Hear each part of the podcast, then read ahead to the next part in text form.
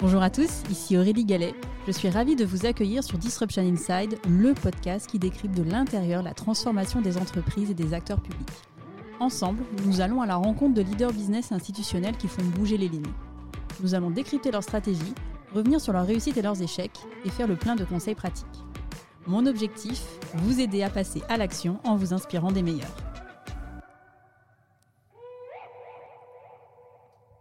Bonjour à tous. J'ai le plaisir de recevoir aujourd'hui Pierre Matuchet, directeur général stratégie, transformation et digital du groupe ADECO. Ingénieur de formation, Pierre démarre sa carrière dans l'expérience client et le digital. Pierre a occupé plusieurs postes à responsabilité dans le secteur du voyage et du transport. Depuis 2021, Pierre est chargé de conduire la transformation du groupe ADECO sur le périmètre France. Dans cet épisode, je vous emmène à la rencontre de Pierre pour décrypter ensemble les dessous de la transformation du groupe ADECO. Bonjour Pierre. Bonjour Aurélie.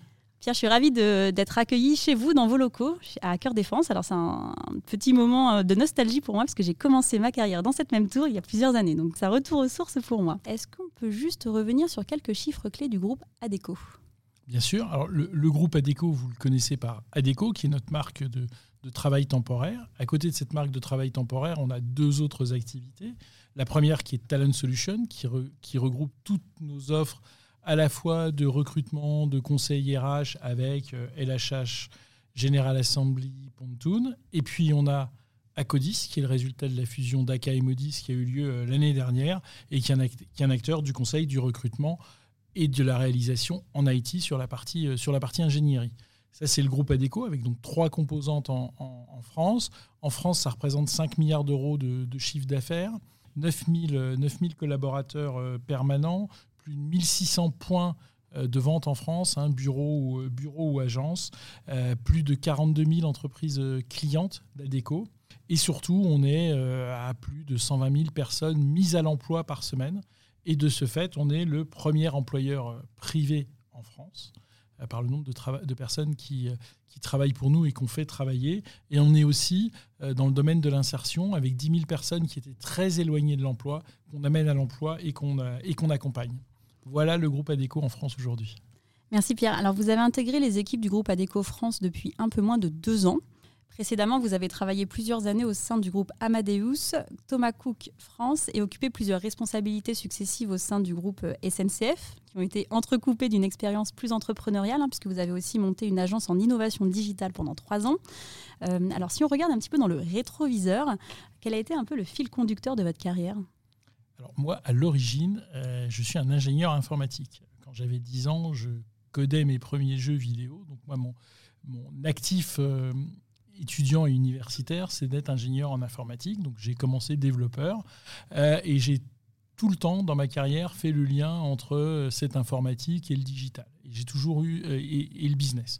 J'ai toujours eu un, côté passeur entre les deux. Un coup j'étais informatique, un coup j'étais business. Il y avait des fois où j'avais même les deux, l'informatique et le business. Et en fait, je pense que j'ai un peu fait le précurseur du digital parce que bah, j'étais sur cette partie-là jusqu'à un moment donné où on a donné un nom à ces gens qui passaient d'un monde à l'autre et c'est devenu le digital et c'est un peu ça qui est le fil conducteur de ma carrière, c'est comment on est capable avec le business d'utiliser mieux la technologie et comment la technologie elle permet de faire du business autrement, plus vite, mieux, moins cher et, et de nouveaux secteurs je le disais il y a quelques, quelques minutes, vous avez finalement eu plusieurs postes à responsabilité. Comment est-ce que vous êtes finalement passé d'un poste à l'autre Qu'est-ce qui, vous a, euh, qu'est-ce qui vous a attiré dans les différentes industries que vous avez, euh, dans, lesquelles vous avez travaillé? Bah, je, en, continuité avec ma réponse précédente, moi je pense que je suis quelqu'un qui utilise euh, le digital, la data, l'informatique, l'automatisation pour alimenter le business et j'utilise le business pour l'empowerer avec le digital. Quand j'étais euh, patron des opérations TGV à la SNCF, qui a un job lourd, hein, puisqu'il faut s'occuper des conducteurs, des rames, des contrôleurs, que les trains arrivent à l'heure, partent à l'heure, bah, j'ai utilisé tout ce que le digital m'avait appris en termes de data pour être capable de voir les process en fonction des data et de les corriger avec la data.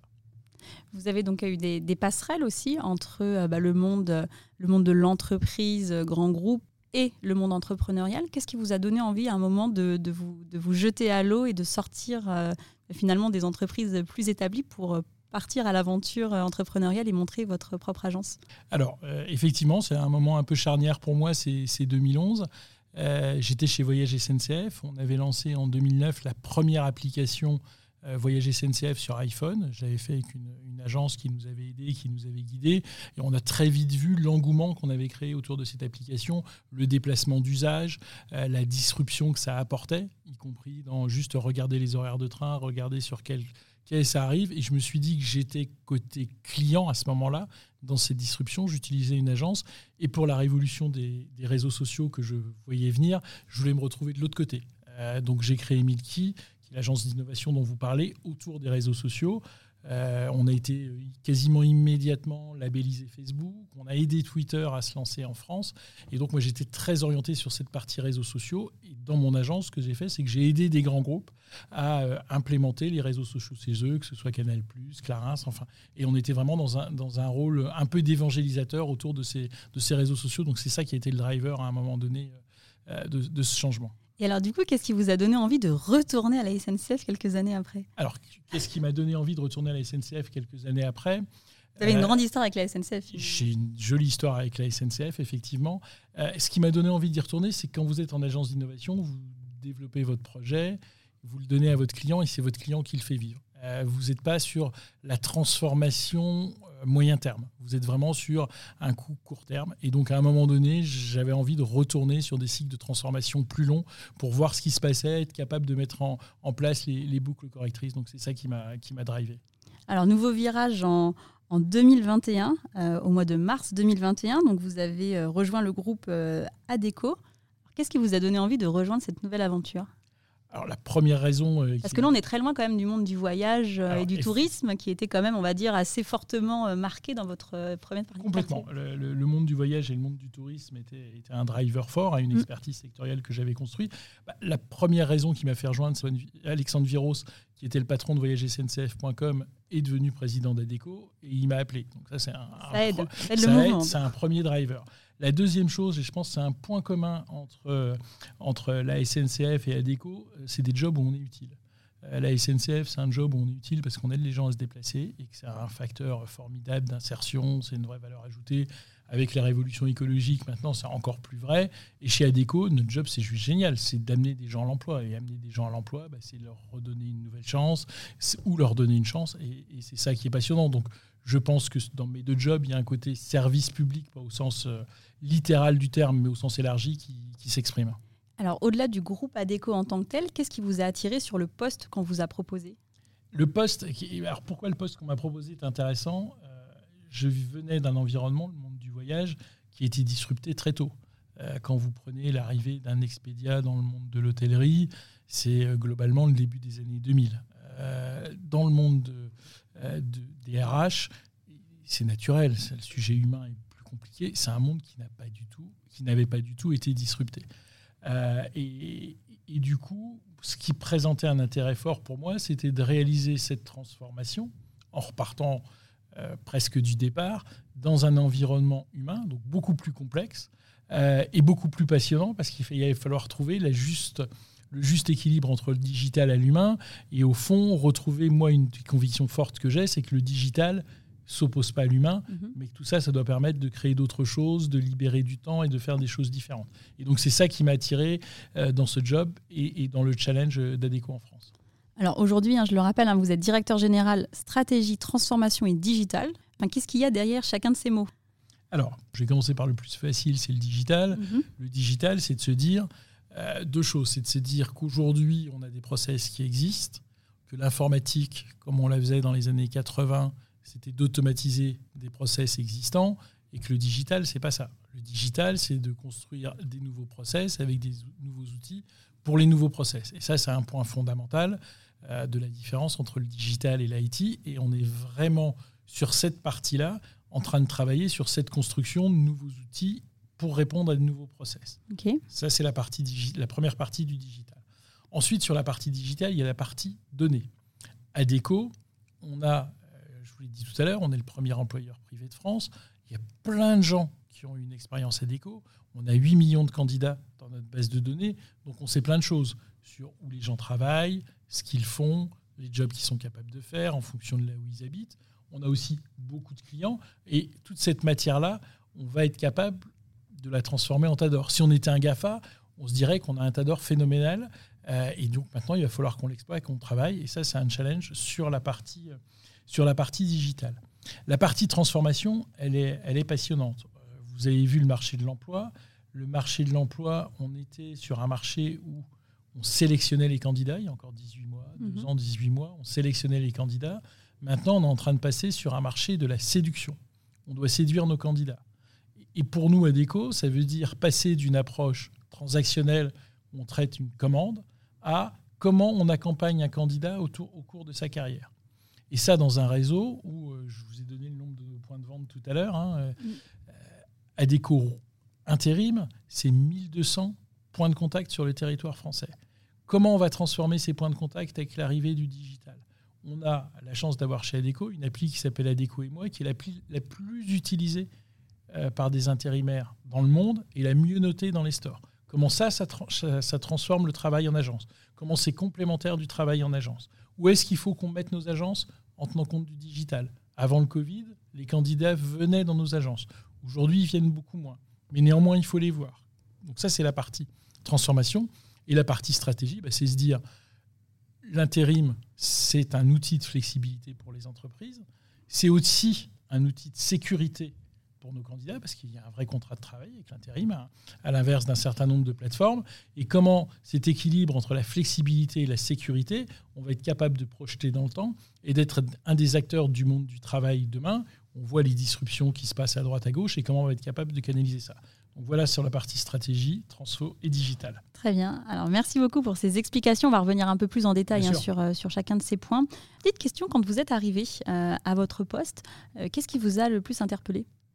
Alors quand je suis arrivé sur mon poste, je ne suis pas resté très longtemps à la défense parce que cette tour, elle est, sympathique, mais déjà c'était pendant le Covid et elle était un peu vide. Et puis je suis pas sûr que ce soit la vraie vie qu'on voit là.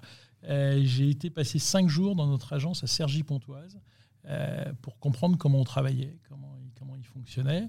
Et euh, la chose qui m'a le plus marqué, c'est que on était vraiment dans une optique d'automatisation de process qui restait très manuel et que ce qu'on devait travailler, c'était comment on crée de nouveaux process avec le digital et comment on allait faire créer cette systématisation euh, du digital qui apporte des nouvelles choses et qui déplace le centre de gravité et qui nous permet de passer euh, de la sélection à la séduction comme on l'a vu, euh, comme on l'a vu tout à l'heure.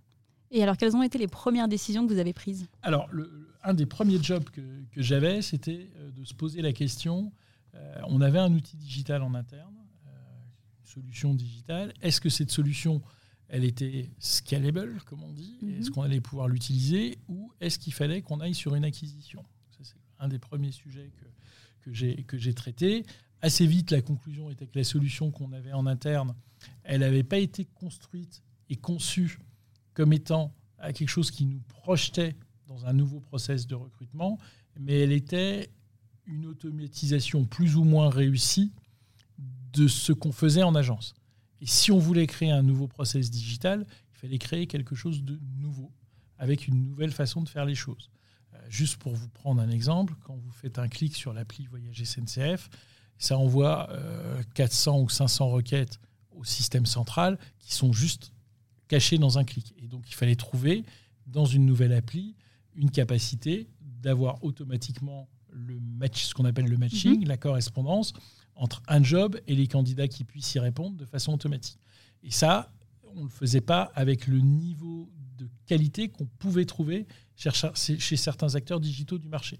Donc on a screené les acteurs digitaux du marché et ensuite j'ai piloté l'acquisition de CAPA, puis son intégration dans le groupe avec tout le sujet classique de comment on intègre une start-up comme CAPA dans le groupe pour à la fois qu'elle grandisse très vite parce que c'est la demande euh, de nos actionnaires et qu'on aille vite pour prendre des parts de marché, pour contrer les acteurs digitaux, et, non, et, tout en ne l'écrasant pas euh, dans l'environnement euh, d'un grand groupe qui se trouve à la défense où on est aujourd'hui. Et alors du coup, quels ont été vos partis pris lors de l'acquisition de Kappa? Alors les partis pris très forts qu'on a eu lors de l'acquisition de Kappa, c'est de se dire qu'on ne considérait pas Kappa comme étant de l'IT. C'est-à-dire que l'équipe de développement et produits de Kappa c'est une équipe qui est à Grenoble. Moi, je vais les voir tous les mois. mais on ne les merge pas dans nos gestions de roadmap IT, on ne les merge pas dans nos budgets IT. On protège vraiment cette équipe produit et dev de façon à ce qu'ils continuent à apporter de nouvelles choses, qu'on soit dans la disruption des process et qu'on n'embarque pas toute la complexité euh, du système existant, la, complexité du legacy. Il ne faut pas qu'on la prenne avec nous, il faut qu'on construise et que progressivement, euh, on inventera des nouvelles choses. Euh, bien entendu, les échelles de temps ne sont pas la même, mais l'appli Voyage SNCF au tout début, elle ne faisait pas les fonctionnalités de ce qu'il y avait sur un poste de vente quand vous alliez dans une gare et je crois qu'en ce moment, euh, c'est l'appli Voyage SNCF qui sert de base pour remplacer le terminal de vente dans une gare. Donc on est sur cette partie-là euh, en train de solidifier, avoir un noyau de plus en plus fort autour de Kappa en protégeant la partie, euh, la tech et la partie produit. Sur la partie commerciale, Kappa, la première chose qu'on a fait, c'est de renommer Kappa, Kappa la solution digitale d'Adeco de façon à bénéficier de l'image de marque d'Adeco, mais aussi du réseau commercial d'Adeco. C'est-à-dire qu'aujourd'hui, euh, un commercial Adeco, il vend Kappa. On répond aux grands appels d'offres avec Adeco et avec Kappa. Et on intègre complètement Kappa comme étant un channel de delivery pour Adeco. Et ça, c'est vraiment une volonté très forte qu'on a eue. Synergie commerciale, marketing au maximum. Et puis, on protège absolument la tech et, le, et la partie produit. Comment est-ce que justement euh, Kappa s'interface avec euh, bah, finalement la, solution euh, bah, grand public hein, d'Adeco Group que vous avez aujourd'hui sur votre site internet? Alors, comment Kappa s'interface? Effectivement, vous avez bien fait de me le rappeler, c'était un de nos partis pris fort au départ et j'ai oublié de le dire tout à l'heure. c'est que ce qu'on a fait Day One, c'est qu'on a lancé les schémas d'interconnexion de nos bases candidats. C'est-à-dire qu'une des forces d'Adeco, c'est ces 8 millions de mhm. candidats dans la base dont on a parlé tout à l'heure aujourd'hui, ces 8 millions de candidats sont accessibles à n'importe quel client de CAPA. Donc ça veut dire qu'aujourd'hui, quand on vient avoir un client, on est capable de lui dire, tu as un modèle traditionnel avec une agence où tu as le dialogue avec l'agence, la proximité, la réactivité de l'agence, la visite sur site, la formation, la sécurité, les EPI, toute cette partie-là tu as un modèle on-site, c'est les implants. C'est-à-dire que quand nous, on va chez un client, quand il y a plus de 50 intérimaires, on a carrément un bureau chez le client et on participe. Et donc ça, ce modèle-là existe. Et on a un troisième modèle, qui est un modèle centralisé, qui est le modèle CAPA, qui fait que si vous avez un besoin le vendredi soir à 20h pour le samedi matin 8h, on est capable de vous répondre, même si l'agence est fermée, même si l'implant est fermé. C'est la solution CAPA, c'est transactionnel, c'est rapide, c'est full digital. Vous avez un outil pour euh, commander vos intérimaires. Donc on a, on a vraiment trois solutions qui sont différentes, qui n'ont pas le même prix, pas le même coût, des unique selling points qui sont différents, mais on a vraiment marketé très fortement la différence entre nos, entre nos offres. Et juste peut-être pour terminer sur, euh, sur Kappa, derrière il y a de l'humain, euh, où en fait c'est vraiment l'algorithme de matching que les, les, clients vont utiliser. Alors sur le matching, c'est totalement automatisé. Mhm. D'accord? On n'a pas comme on peut encore avoir dans les agences ADECO, et c'est bien, une partie humaine, c'est vraiment du full digital. Du full digital. Ce qu'on n'a pas en full digital aujourd'hui, c'est l'onboarding de nos candidats, mhm. euh, puisqu'on est sur des populations où on considère que c'est bien de les rappeler. Donc on rappelle tout candidat avant son premier job chez un client pour lui expliquer où est l'entrepôt, où est l'usine, comment on y va, qu'il faut penser à être à l'heure et qu'il faut, il faut vraiment y être demain matin. En quelle année est-ce que vous avez fait l'acquisition de Kappa? Alors l'acquisition de Kappa, ça fait pile un an, c'est en octobre 2021. D'accord. Et donc euh, aujourd'hui, concrètement, comment se passe euh, l'intégration? Alors nous, on est super content de l'intégration de Kappa. Je vous l'ai dit, on l'a complètement mhm. intégré dans notre offre marketing. Euh, on double la taille de Kappa par rapport à l'année dernière. Donc c'est vraiment ce qu'on avait décidé dès le départ dans notre business plan. Et on trouve que les synergies sont énormes. Et on va sûrement lancer Kappa sur d'autres domaines ou dans d'autres pays. Alors, donc là, on a passé un petit peu de temps sur, euh, sur Kappa. Quels sont les autres projets un peu emblématiques euh, que vous avez euh, lancés depuis votre arrivée? Alors, soit que j'ai lancé, soit qui font partie du, sujet, du sujet digital. on en a dit un mot tout à l'heure. Hein. On a cette appli qui s'appelle Adeco et moi, qui est mhm. l'appli qu'on donne à nos, intérimaires. Elle est adoptée plus, par plus d'un million d'intérimaires. Et aujourd'hui, c'est environ 80% de nos intérimaires qui, pendant une mission, utilisent l'application. D'accord? Et plus d'un tiers de nos candidatures se font à travers cette application. Donc ça, c'est une vraie force digitale qu'on a dans le groupe, c'est cette capacité à avoir ces candidats avec ces candidats, ces, candidats disponibles. On a aussi une pépite qui s'appelle Adeco Médical hein, sur le domaine médical. et même chose, on est sur un système où les candidats répondent directement sur leur app et 61% de nos missions euh, sont euh, acceptés en ligne directement, euh, directement par, par nos candidats. Donc ça, c'est les, projets de transformation sur lesquels on est. Il y a deux grands fils directeurs à notre transformation. C'est plus de chiffre d'affaires et dégager du temps dans nos agences, à nos agents, de façon à ce qu'ils puissent, nos recruteurs, passer plus de temps soit avec les candidats, soit avec les clients pour leur proposer des profils. Et c'est vraiment nos deux fils directeurs sur lesquels on, on travaille. Alors vous évoquiez tout à l'heure le sujet de la data. Oui. Aujourd'hui, concrètement, qu'est-ce que vous faites sur le sujet? Alors, qu'est-ce qu'on fait sur le sujet de la data? Euh, Le sujet de la data, euh, aujourd'hui, concrètement, on a développé avec, euh, avec BCG, Platinum, une, une, segmentation de nos candidats par la valeur qu'ils pourraient nous rapporter. Donc, le Customer Lifetime Value qu'on mhm. trouve du monde dans le télécom, on l'a repris et on a créé la Candidate Lifetime Value. Ce qui nous permet, pour des catégories de candidats, de définir l'effort qu'on va faire en acquisition pour acquérir le candidat ou en fidélisation par rapport à cette CLTV. Et donc ça, c'est quelque chose sur lequel on travaille de façon à orienter notre recherche et notre fidélisation en fonction de la valeur qu'il nous apporte. Donc on a mis en place toute l'algorithmique qui nous permet de calculer ça. Donc ça, c'est le premier chantier qu'on a mené, qui est un chantier que les telcos ou le monde de l'assurance a mené depuis un certain temps. Là, on l'a mené et, on y est.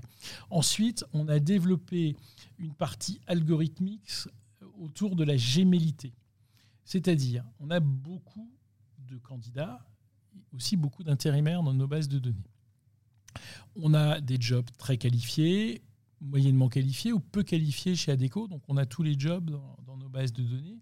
Et on, a la conviction forte que le diplôme ou la certification n'est pas forcément la clé de réponse à toutes nos, mhm. à toutes nos attentes.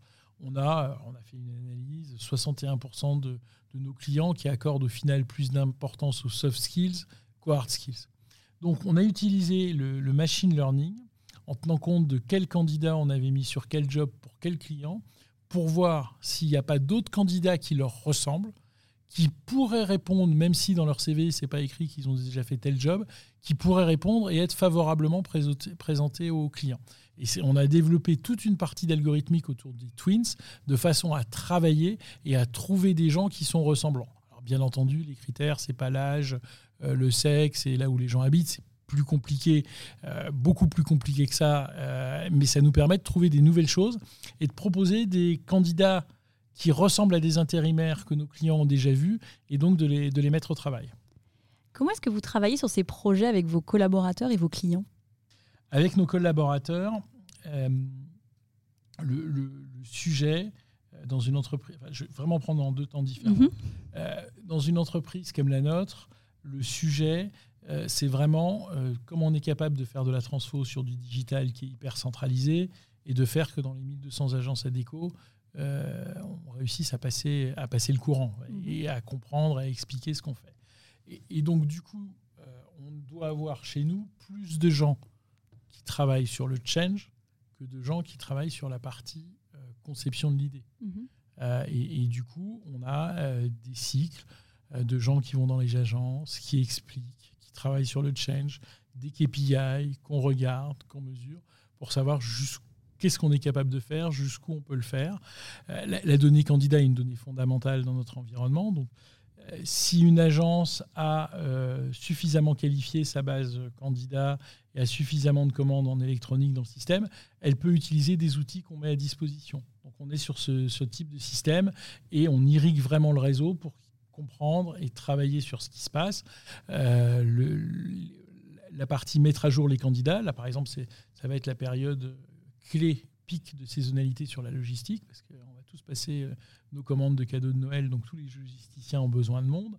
Euh, cette semaine, on a contacté 220 000 personnes qu'on considérait comme étant susceptibles de travailler dans la logistique. D'accord?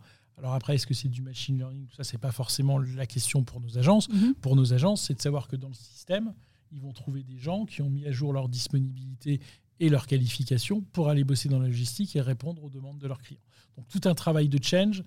Et, moi, je le dis très souvent, euh, l'idée, c'est 0,01, l'affaire, c'est 0,01 de complexité, mhm. pourcentage. Par contre, le fait d'aller jusqu'au bout, d'aller jusqu'à l'agence de Voiron, jusqu'à l'agence de Tarbes, c'est 99,99% de notre job euh, quand on est sur un job de transformation. Bah, sachant que vous avez un réseau extrêmement étendu, donc euh, l'enjeu est quand même de taille. Oui, et c'est notre force. Mm. Et côté client, comment est-ce que vous associez les clients à vos réflexions? euh, ça, dépend de la typologie de clients. On a un certain nombre de clients, et je vous parlais de Onsite tout à l'heure, qui sont des clients sur lesquels on est vraiment sur un travail euh, très proche du lean management. C'est-à-dire qu'on mhm. travaille avec eux sur une réduction des coûts, optimisation. Un intérimaire qui nous quitte, c'est une mauvaise nouvelle pour eux, c'est une mauvaise nouvelle pour nous, parce qu'il va falloir reformer une personne. Et donc là, on les intègre très près dans la conception et la construction de nos offres pour aller plus vite avec eux. Côté partenaire, vous travaillez avec un certain nombre de, partenaires qui me vient naturellement, hein, c'est euh, Pôle emploi et l'AFPA sur la formation euh, professionnelle. Comment est-ce que vous travaillez avec eux sur euh, bah, tous ces enjeux de transformation? Alors, merci de, les, de, citer ces, ces, deux partenaires. Notre conviction, c'est que le, dans le monde de l'emploi, les, les, acteurs du secteur public et les acteurs du secteur privé doivent travailler main dans la main. Mm on fait des choses qu'ils ne font pas, ils font des choses qu'on ne fait pas, qu'on n'a pas les moyens de faire, on n'a pas les mêmes, les, mêmes, les mêmes modèles économiques autour de, autour de tout ça. Et nous, en tant que premier employeur privé de France, on doit vraiment jouer notre rôle dedans. Euh, avec Pôle Emploi, euh, on a des conventions régionales avec qui on travaille en local, en proximité des agences. On a aussi avec eux été sélectionnés parmi les deux entreprises de travail temporaire qui vont avoir accès à leur base de données de demandeurs d'emploi pour faire des tests et voir comment notre réseau est capable de proposer des solutions, des trajectoires professionnelles à ces gens-là. Et là, on retrouve l'aspect transformation. Et nous, on a, par exemple, avec Pôle emploi, avec le directeur de l'innovation de Pôle emploi, euh, des discussions sur ce qu'on fait, ce qu'ils font, euh, comment on catégorise les compétences, comment on catégorise les métiers. Et donc, tous ces sujets sont des sujets qu'on travaille avec eux euh, en mode collaboration très, très ouverte parce qu'au final, il n'y a pas de notion de concurrence ou de précaré. Plus on met de monde à l'emploi, mieux c'est pour eux et pour nous. Et on a aussi, sur la partie plus diversité insertion, dont on n'a pas beaucoup parlé, un certain nombre de partenariats avec des associations pour avancer et pour aller plus vite. Et on a aussi, on vient de signer un partenariat avec l'UNML, l'Union nationale des missions locales, pour être au plus près et proposer nos solutions aux missions locales. Typiquement, vous avez peut-être vu qu'à Vivatech, on a, on a sorti une offre autour de Capa qui s'appelle Premier Job, mhm. qui était du sans CV. Ça correspond parfaitement au public des, au public des, missions, locales, euh, des missions locales pour l'emploi. Et alors justement, si on s'arrête quelques instants sur euh, cette offre-là, comment est-ce qu'elle a été construite? D'où est venue l'idée? Et euh, quel était un peu le cheminement entre l'idée et le, lancement et la mise sur marché de cette offre? Comment est venue l'idée? L'idée est venue d'une analyse qui on mettait à l'emploi chez Kappa. On s'est rendu compte qu'on mettait beaucoup de gens qui avaient moins de 22 ans à l'emploi, de façon très forte et de façon très différente euh, d'un modèle à déco classique, euh, et qu'on les touchait de façon assez forte, mais qu'en même temps, sur un certain nombre de jobs, euh, on avait des trous, des vrais trous dans la raquette et que le trou était à la fois en termes de positionnement marketing, c'est-à-dire que ces jeunes ne savaient pas qu'on existait, et qu'on n'avait pas non plus d'outils qui répondaient à certaines demandes clients. Euh, quand vous êtes euh, un, magasin 4 temps, là juste à côté, euh, le samedi, vous n'avez pas forcément besoin de quelqu'un le matin, vous en avez peut-être besoin que l'après-midi. Et les solutions traditionnelles de travail temporaire, c'est quand même sur une tranche horaire d'une journée. Avec des solutions comme Kappa, avec des technos plus agiles, on peut définir des shifts, on peut définir des périodes horaires. Euh, on a aussi des, livraisons Internet euh, de dernière minute où on fait le dernier kilomètre. Bah, c'est par tranche de 2 heures ou par tranche de 3 heures. Et on avait cet outil. On a pu capter une partie de la demande avec Kappa. On voyait qu'on avait de l'appétence, mais on n'avait pas été capable de le marketer. Et donc, du coup, le travail, c'était de marketer cette offre en ayant un certain nombre d'écrans très simples qui permettaient de rentrer. Incitation très forte à l'usage de la vidéo qui renforce la candidature et qui permet euh, vraiment aux candidats de s'exprimer. Je vous parlais de 61% de nos recruteurs qui s'intéressent aux soft skills, de voir les soft skills. Et c'est comme ça que cette idée est née. Je pense qu'entre le moment où on l'a lancé à Vivatech et euh, le moment où on y a réfléchi, c'est une histoire de un mois et demi, deux mois. Euh, vous disiez tout à l'heure hein, que vous êtes passé d'un marché de, sélection à un marché de la séduction. Euh, comment est-ce que vous vous adaptez justement à la situation économique? Honnêtement, nous aujourd'hui, on ne ressent pas cette crise. D'accord. on est plutôt optimiste.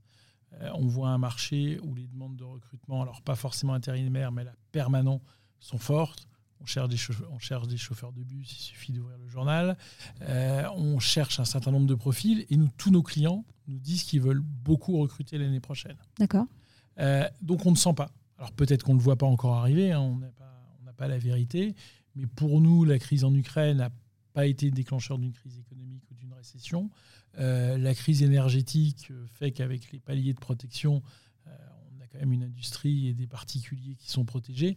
Donc aujourd'hui, on n'a pas de, de signes clairs, tangibles d'une crise.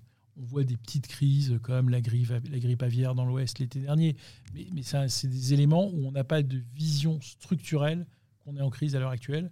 Au contraire, on, est en surtension euh, sur le marché de l'emploi de façon assez forte. Alors pour, euh, pour continuer, j'aimerais parler avec vous un peu de, bah, du pilier de transformation et notamment du, volet transformation des métiers. Euh, et j'ai une question pour vous de Frédéric Vacher, euh, qui est directeur de l'innovation chez Dassault Systèmes, qui vous pose la question suivante. Comment est-ce que vous accompagnez la transformation des métiers, notamment avec le digital Et donc, en fait, il faisait notamment référence à la, au secteur de la construction, puisqu'en l'occurrence, Dassault Systèmes a un certain nombre de, de, de, travaux sur, sur le sujet. Et donc, en fait, bah, typiquement, comment est-ce que vous accompagner Si on prend ce cas concret de la construction, on peut prendre un autre cas, on peut prendre la santé ou d'autres. Comment est-ce que vous accompagnez euh, la transformation des métiers aujourd'hui? Alors, notre conviction très forte, c'est que c'est la formation qui permet d'accompagner la transformation. D'ailleurs, euh, le groupe ADECO milite très fortement pour que la formation ne soit plus considérée comme une dépense de fonctionnement, mhm. mais comme une dépense d'investissement euh, dans, dans, les finances. Et ça, pour nous, c'est un point très très fort, c'est être capable de dire, euh, de, dire euh, on est capable de proposer des solutions de formation sur ces sujets-là. On le fait par exemple dans le cas du monde de, l'hydrogène, on est capable d'offrir des solutions prêtes à l'emploi pour accompagner les mutations de ces métiers au Salon de l'Automobile, on a signé un accord avec Renault sur le sujet d'accompagner ces transformations. Et ça, c'est vraiment notre métier. On a une casquette formation très importante chez ADECO, de façon à pouvoir répondre à l'ensemble de ces sujets. Donc la réponse, elle est dans la formation. Et alors du coup, comment est-ce que vous travaillez avec vos partenaires de type AFPA sur ces, euh, sur ces sujets de formation? Bah, Nous, alors, on travaille avec l'AFPA, on a nos propres centres de formation et on peut aider nos clients à construire leur propre CFA. Donc là-dessus, on est très protéiforme, on s'adapte, on a les outils pédagogiques, on a l'ingénierie pédagogique, on a des contenus, on s'appuie sur des partenaires pour faire des contenus. donc là, c'est sur la construction de l'outil. Mhm. On est capable aussi de sourcer des gens qui suivent ces formations, et on est capable de placer les gens qui ont fait la formation. Donc on est vraiment très actif sur cette chaîne, que ce soit par ADECO formation ou par ADECO travail temporaire. On parlait de la partie Talent Solution tout à l'heure. On mhm. est en conseil au, DRH et donc on est aux premières loges pour vivre ces mutations, la mutation euh, euh, du moteur à combustion vers le moteur électrique dans l'automobile. Vous parliez de la construction. Il y a plein de secteurs où c'est en train de, en train de bouger fortement et où on est en train d'accompagner. Et est-ce que du coup, c'est là où la data, ça aussi a une valeur extrêmement importante pour justement anticiper les mutations et les accompagner? Tout à fait. Alors nous, on a un produit que vous voyez peut-être de temps en temps dans la presse, notamment dans le Parisien. On a Adeco Analytics mhm. qui nous permet de mesurer, alors au plus près et au plus granulaire, ce que nous on voit euh, et quand on place nos, intérimaires, mais aussi on analyse toutes les offres d'emploi de la région, de l'endroit. On est capable de voir les déformations, les débuts de tendance et, la façon dont ça se passe. Donc pour nous, c'est un, observatoire privilégié. Alors on a beaucoup parlé finalement du, du périmètre France. Ça m'intéresserait aussi qu'on regarde un petit peu comment est-ce que euh, tout ça s'organise à l'échelle du groupe euh, ADECO. Euh, concrètement, donc aujourd'hui vous êtes sur le périmètre France. Quelle est la gouvernance en fait qui a été mise en place sur tous les projets un peu de transformation digitale? Alors la, France c'est c'est pas tout petit dans le périmètre d'ADECO hein, puisqu'on représente à peu près un quart d'ADECO en France. On est sur un principe de subsidiarité entre la France et l'international. L'international développe un certain nombre de solutions qu'on est ravis utiliser en France. Et puis nous, quand on a des besoins locaux ou des sujets très locaux, on est capable euh, de construire nos propres solutions. Donc on est toujours dans une discussion entre euh, l'outil central qu'on peut utiliser et qui apporte une valeur, et puis le moment où c'est local. Quand vous êtes en train de faire un logiciel de paye en France, c'est assez compliqué de le faire au niveau, au niveau global. Alors ça fait maintenant deux ans que vous êtes, à votre, euh, que vous êtes à votre poste. Quelles sont les réalisations dont vous êtes le plus fier? Alors les réalisations je suis le plus fier, c'est une, jolie question. Euh, je pense que euh, le premier sujet, on, l'a abordé tout à l'heure, hein, c'est Kappa qui a doublé de taille mhm. et qui s'appelle la solution digitale d'Adeco. et je pense qu'on a réussi cette croissance non pas en gardant un Kappa à côté d'Adeco qui vit sa vie, mais parce qu'on a été capable de faire que Kappa soit vendu par nos agences, utilisé par nos agences. Et ça, c'est une vraie, une vraie fierté autour de, de, ce qu'on a pu faire. Et euh, vous parliez, on a parlé de data aussi. Mhm. Euh, on a euh, mené un certain nombre d'actions pour activer en fonction d'éléments data un certain nombre de candidats ou twins. Et je crois que dans les trois ou quatre derniers mois, c'est plus de 2 millions de personnes à qui on a envoyé un message pour dire est-ce que vous êtes dispo, est-ce que vous êtes intéressé par cette mission, est-ce que vous voulez mettre à jour votre fiche? Et ça, ça enrichit notre, notre fichier data dont on parlait, dont on parlait tout à l'heure. Par rapport à ce que vous avez vécu euh, dans, le, secteur du tourisme et du, euh, voyage, qu'est-ce, qui vous a particulièrement marqué après, euh, deux ans en activité? Deux choses. je pense que le temps du digital n'est plus le même qu'il y a cinq ans ou qu'il y a dix ans. Comme moi, j'ai quelques cheveux blancs, j'ai commencé en 2001 sur les aspects Internet, ANCO, le temps est plus du tout le même. Aujourd'hui, ça va très très vite. Ce qu'on a fait dans les deux dernières années, je pense qu'il y a 5 ans, ça prenait 4 ans, il y a 10 ans, ça prenait 6 euh, ans. Euh, donc on a une vraie accélération des, temps digitaux. Euh, le deuxième sujet qui, est, qui est important, je pense, c'est de penser dans tout ce qu'on fait en transformation digitale, qu'à la fin, c'est l'agence de Voiron ou de Tarbes qui doit l'utiliser. C'est-à-dire c'est cette capillarité très fine qui doit driver toutes nos actions. Euh, sinon, on est juste une boîte à intellectualiser. Et alors par rapport aux challenges qui sont devant vous, globalement, enfin si on se projette à 2-3 ans, quels sont les challenges qui vous attendent? Alors les challenges qui nous attendent, on, les a forcément un peu abordés parce mhm. qu'on a, on a commencé le chemin, on n'y est pas, mais on a commencé le chemin. Euh, ce que nous on appelle la candidate centricity, mhm. c'est-à-dire comment on va être capable de mettre de plus en plus le candidat au cœur euh, de nos process. Et ça veut dire, et on, a abordé hein, depuis le début de l'entretien les différents aspects, c'est à la fois lui proposer un job, mais aussi une trajectoire professionnelle.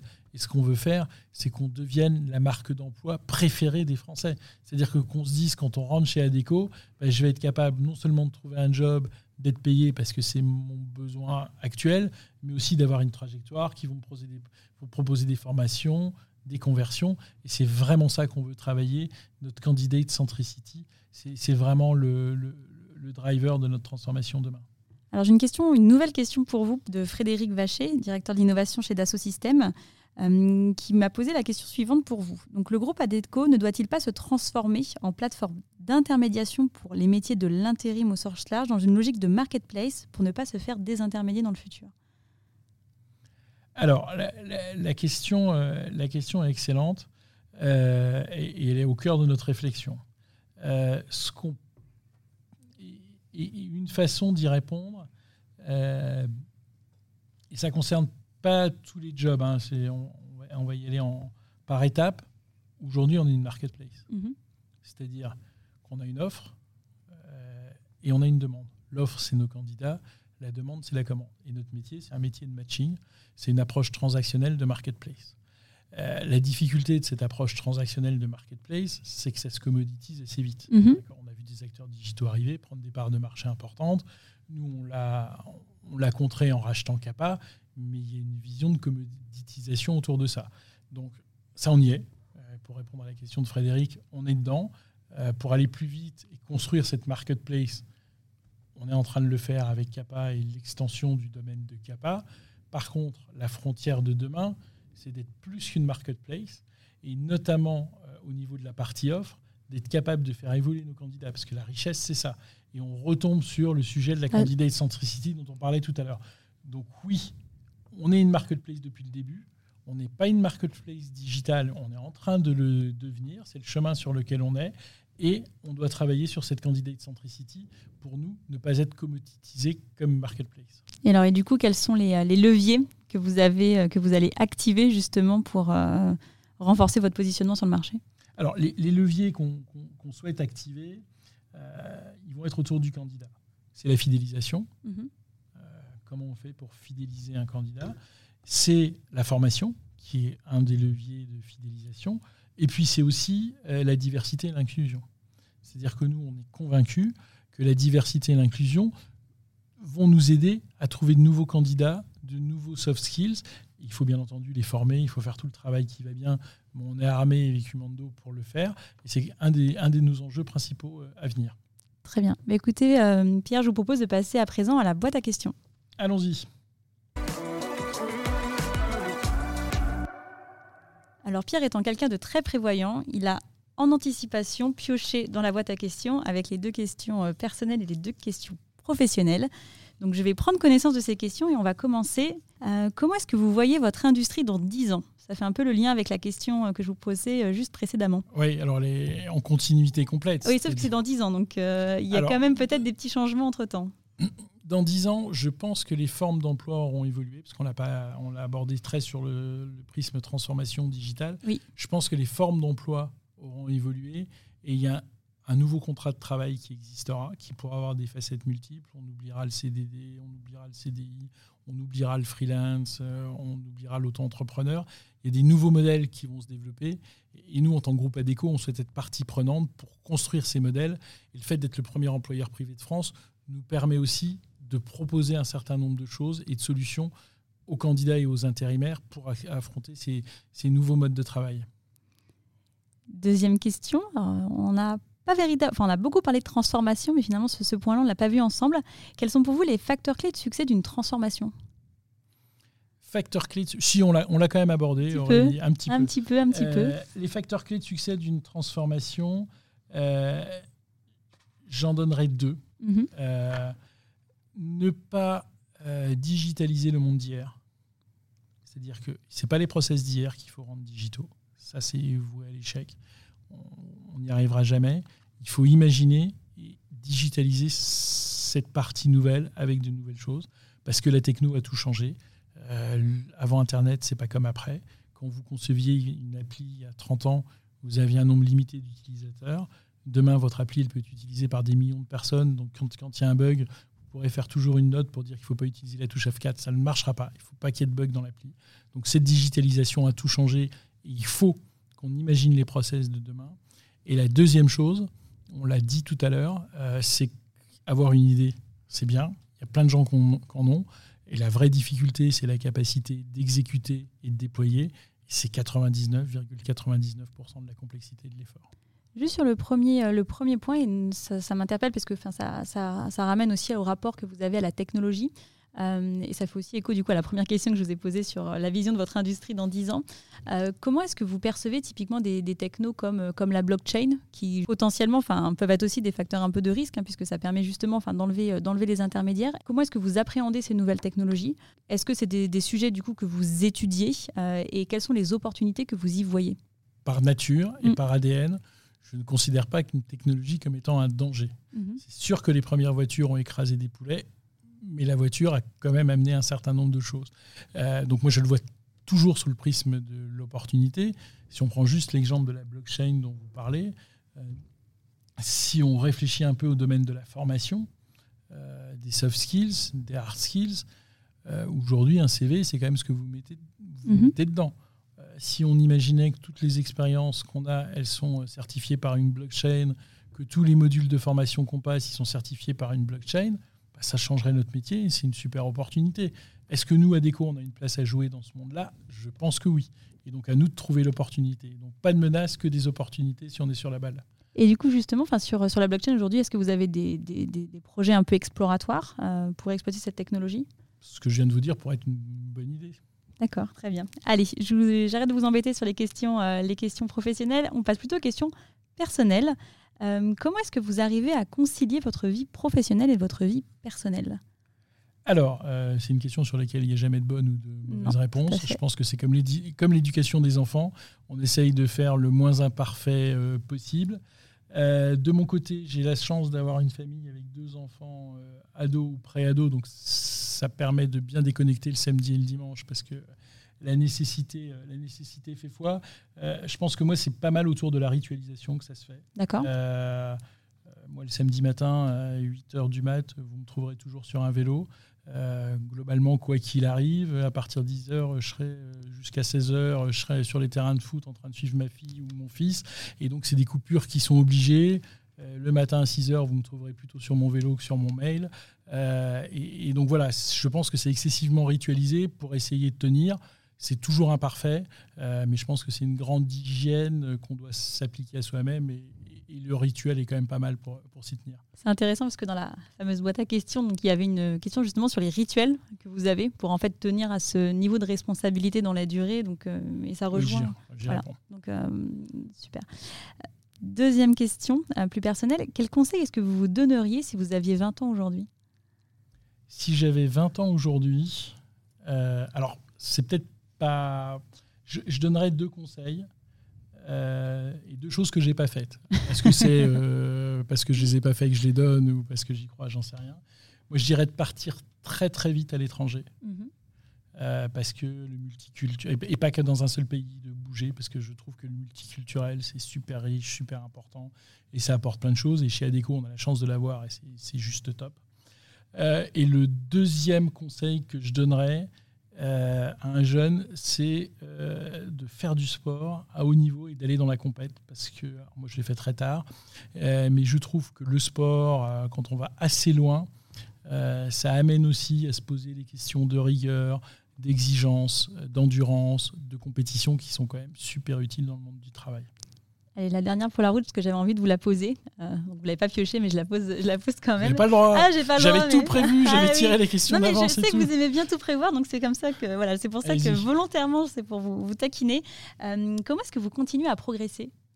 Comment je continue à progresser? Euh, J'ai deux, deux drivers hyper importants. avoir des patrons inspirants qui tirent vers le haut. et j'aime bien choisir mon patron. Euh, et ça, c'est vraiment quelque chose d'important. Et si je regarde depuis, euh, bah, depuis que je bosse, euh, j'ai toujours eu des patrons inspirants. Puis si j'en avais plus, bah, je, je me débrouillais pour en retrouver un, inspirant. et deuxième chose qui, me caractérise, j'ai toujours dans mes comités de direction des gens très différents, que ce soit en termes de personnalité, d'expertise, des savoirs, et je me nourris beaucoup des échanges qu'on peut avoir ensemble euh, et de la capacité de challenge et de la discussion. Et, je pense que quand on n'est pas d'accord, je progresse vachement plus que quand on est d'accord. Très bien. Bah, écoutez, merci beaucoup Pierre. Où est-ce qu'on peut suivre votre actualité? Alors, pour me suivre, euh, LinkedIn et Twitter. Je suis un peu moins actif chez, sur Twitter maintenant parce que chez Adeco, on est plutôt sur LinkedIn. Mhm. Euh, donc, je pense que c'est sur LinkedIn où vous me suivrez le plus. Super. Bah, écoutez, merci beaucoup Pierre. À bientôt. À bientôt. C'est la fin de cet épisode. J'espère qu'il vous a plu. Pour m'aider à faire connaître le podcast, c'est très simple. Parlez-en autour de vous, mettez une note 5 étoiles accompagnée d'un gentil commentaire et abonnez-vous à mon compte pour être notifié des prochains épisodes. Si vous souhaitez en savoir plus sur le podcast, je vous donne rendez-vous sur mon site aurélie-galet.com ou sur mon LinkedIn. Un grand merci à tous et rendez-vous la semaine prochaine pour un prochain épisode.